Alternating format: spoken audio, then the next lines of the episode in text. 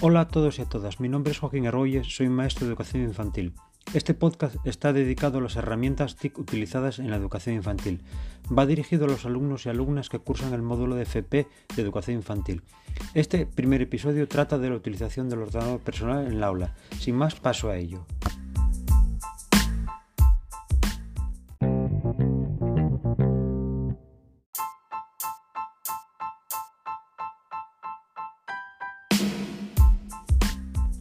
Capítulo 1. El uso del ordenador en la educación infantil. Las TIC están transformando la sociedad y en particular los procesos educativos. En la actualidad los niños asumen con total normalidad la presencia de las tecnologías en la sociedad, conviven con ellas y las adaptan sin dificultad para su uso cotidiano. En este sentido, los docentes debemos propiciar una educación acorde con nuestro tiempo, realizando nuevas propuestas didácticas e introduciendo las herramientas necesarias para este fin.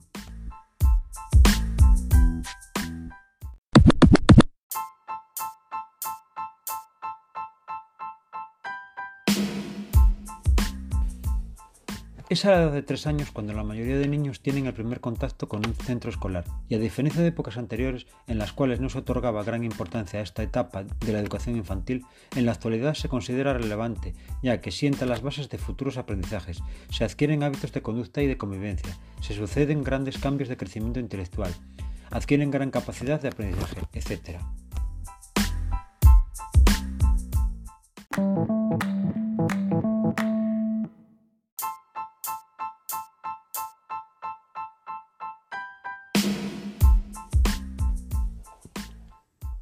Estas y otras características permiten considerar que la acción educativa que se lleva a cabo en este periodo será fundamental en su posterior proceso evolutivo. Esta acción educativa debe plantearse la utilización del ordenador como recurso para favorecer la estimulación de la creatividad, la experimentación y manipulación, respetar el ritmo de aprendizaje de los alumnos, el trabajo en grupo favoreciendo la socialización, la curiosidad y el espíritu de investigación.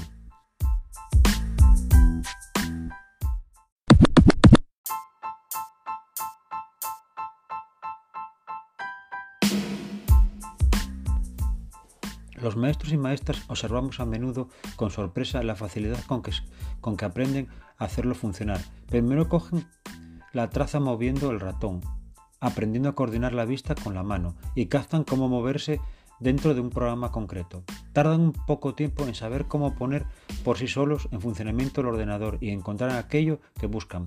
Para facilitar la autonomía de los niños y niñas resulta muy útil organizar bien la ventana del escritorio de forma que puedan pulsar sobre los iconos que les permitan acceder al, inicio de un programa, Word, Paint, etc. A una actividad concreta, paquetes de actividades multimedia o algunas de las páginas de Internet que hayamos escogido.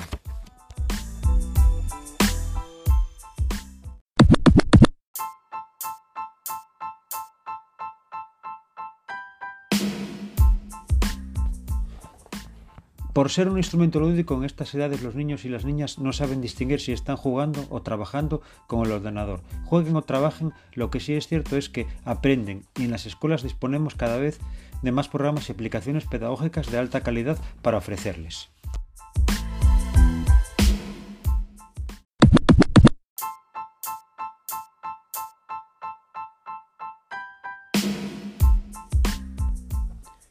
El rincón del ordenador. Los rincones de actividad son una forma de organización del aula que permite en el alumnado el desarrollo de hábitos elementales de trabajo, el establecimiento y cumplimiento de normas y el desarrollo de su autonomía a la vez que se responde a las diferencias, intereses y ritmos de aprendizaje de cada niño o niña de nuestra clase.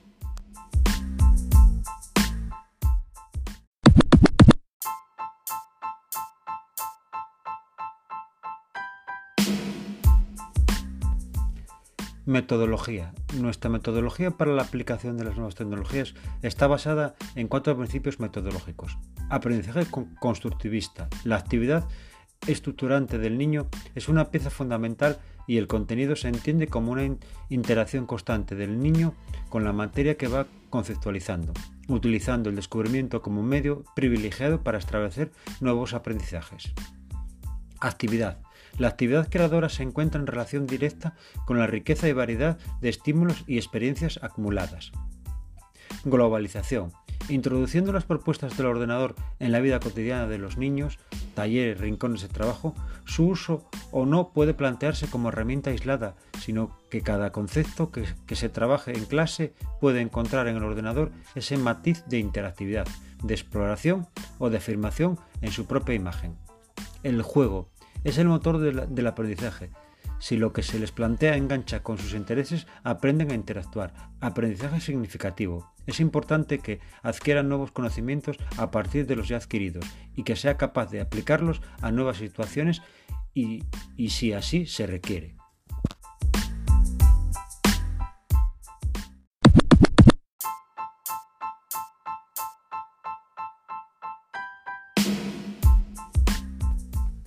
Evaluación.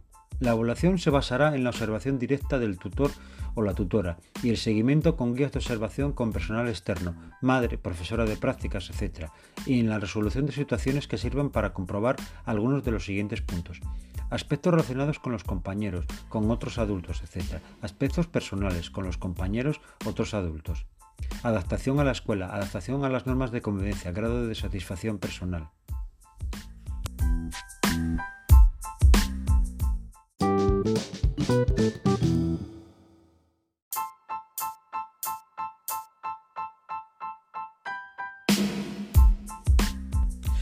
Con el apartado de evaluación finalizamos este primer capítulo dedicado a la utilización del ordenador personal en el aula.